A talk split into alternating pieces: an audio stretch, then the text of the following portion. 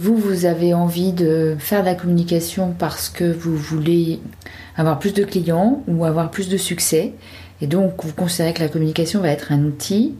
Et la difficulté à laquelle je suis confrontée, c'est que de mon côté, impossible de faire de la communication sans savoir ce que vous voulez faire, comment vous vous positionnez et à qui vous parlez. C'est-à-dire en ayant une réflexion construite et qui va demander un petit peu de temps avant d'aller vers l'objectif que vous souhaitez. Donc vous voulez un outil avec un objectif opérationnel et je vous réponds réflexion parce que je ne peux pas travailler à développer des outils si je n'ai pas un minimum de temps de, travail euh, sur la stratégie. Si vous définissez la place que vous vous donnez, vous allez pouvoir développer une communication très forte. Et en fait, tout mon travail, c'est de vous aider à définir cette place en étant à la fois juste, différent des autres, pour être remarqué, et sans donner une promesse que vous n'allez pas pouvoir tenir parce qu'il n'y a rien de pire que de décevoir ses clients ou ses partenaires. On peut le faire une fois, pas deux. Et euh, évidemment, c'est pas la logique que je recherche à travers euh, la stratégie de com. Alors c'est vrai que ce terme de stratégie nous embête un peu parce que ça vous mange du temps, vous payez du temps pour euh, rien de tangible. Si vous voulez être sûr d'avoir des légumes qui ont du goût, euh, qui vous ressemblent, euh, qui ont une histoire, qui ont un caractère marquant et qui vont plaire aux gens à qui vous allez le proposer, eh bien il va falloir prendre le temps de faire pousser les légumes. Alors la bonne nouvelle, c'est qu'on n'a pas besoin d'une année de travail de la terre pour faire une stratégie, mais il faut quand même prendre un peu de temps. Et c'est pas forcément quelque chose que vous avez en tête lorsque vous considérez qu'il va falloir communiquer.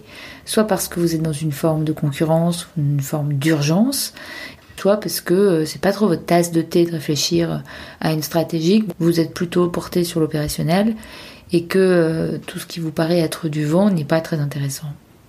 Euh, moi aussi j'adore les outils, mais je n'aime les outils que lorsqu'ils ont du sens. Parce qu'en fait, ce qu'on va faire ensemble, ça va être utile bien au-delà de la communication et ça va être indispensable à une bonne communication. Aujourd'hui, je viens vous dire pourquoi il faut faire de la stratégie. Vous êtes sur le podcast Comme et Projets, c'est l'épisode 55. Je suis Nathalie Sahuc et j'aime vous aider à bien communiquer sur les projets qui vous tiennent à cœur. C'est parti. Donc, le premier point euh, de l'intérêt pour vous d'acheter une stratégie, c'est d'être euh, dans une situation de réflexion avec un effet miroir auprès de quelqu'un dont le job sera de ne rien dire à l'extérieur et qui vous permettra de vous poser, qui vous obligera à vous poser et à vous poser de vraies questions sur ce qui vous anime tous les jours lorsque vous allez travailler. Et je crois que toute personne au monde est mieux lorsqu'il sait pourquoi il se lève pour aller travailler le matin. Le deuxième point, c'est que vous allez avoir un temps privilégié pour vous regarder tel que vous êtes et en sécurité, pour regarder tel qu'il est votre projet, euh, tel qu'elle est votre entreprise, avec ses atouts, avec ses faiblesses et avec une forme de sincérité un peu crue par rapport à la concurrence, pour vous permettre, euh, en sécurité encore une fois, sans aucune malveillance, d'avoir une vision plus juste et je pense que tout chef d'entreprise ou tout porteur de projet euh, apprécie d'avoir ces moments un peu privilégiés d'analyse qui permet d'être meilleur, d'avoir de nouvelles idées. Le troisième point, c'est que euh, de la même façon, vous allez avoir un temps privilégié pour vous pencher sur vos clients, sur vos interlocuteurs, sur leurs attentes et pour comprendre un peu mieux ce qui les fait avancer. Donc ce temps de réflexion va être utile à la com, mais il va être aussi utile plus globalement à votre projet. Et c'est en cela qu'il est euh, extrêmement vertueux, puisque il va, il va probablement vous permettre d'aller vers de nouveaux arguments euh, plus complets et qui vous rendra euh, eh plus percutant auprès de ces différents interlocuteurs, vos fournisseurs, vos partenaires, vos adhérents pour une association, vos habitants ou les différentes catégories de public au sein du territoire que vous, euh, que vous administrez.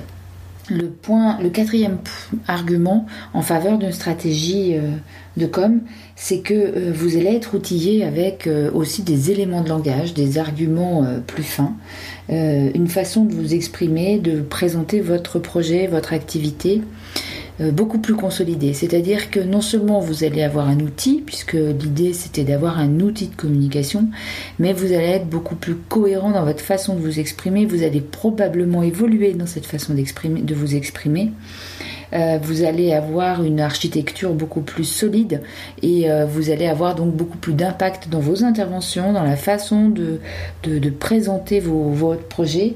Et c'est quand même le bénéfice premier de la stratégie, c'est de donner cette forme de résonance et de cohérence. Et puis, dernier avantage de cette stratégie, c'est tout simplement d'avoir des outils beaucoup plus performants. Parce que euh, si vous faites des outils pour dire que vous faites un communiqué de presse, euh, une plaquette, un site internet, euh, en disant simplement les choses telles que vous les voyez et sans avoir une approche stratégique, ce qui est certain, c'est que ce sera forcément moins pertinent, moins fin, moins précis que lorsque l'outil vient à l'issue de ce temps de réflexion stratégique.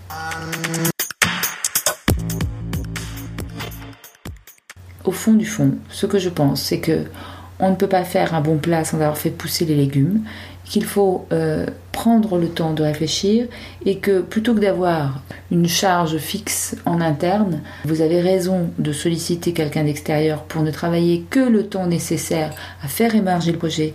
C'est un peu comme une formation, il y a une part intangible, il faut accepter cette part-là. Pour autant, euh, je pense qu'il faut relativiser les choses, c'est pas non plus un engagement énorme.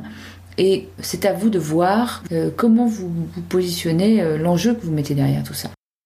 En clair, si vous avez beaucoup de clients, si les choses viennent d'elles-mêmes, vous n'avez pas besoin de ce temps si vous constatez un ralentissement, s'il y a des, concurrents qui commencent à vous déstabiliser, si vous voulez revoir le type de clientèle vers, laquelle, vers lequel vous voulez vous tourner, si vous êtes dans une logique de propagation et de recherche de nouveaux adhérents, si vous souhaitez rentrer dans une logique d'attractivité euh, pour votre territoire, il y a un moment où de toute façon il va falloir vous poser Arrivez à vous poser les bonnes questions, acceptez cet effet miroir, regardez vos forces et vos faiblesses, regardez l'évolution des besoins autour de vous avec des techniques qui vous permettent d'avoir rapidement une conception de ce que les gens attendent et c'est souvent très éloigné de ce que vous voulez. Et vous ne pouvez pas échapper à l'idée d'être cohérent et peut-être même innovant dans votre façon de présenter les choses pour capter l'attention et pour aller ensuite vers des outils de com qui vous ressembleront vraiment, vraiment taillés pour vous.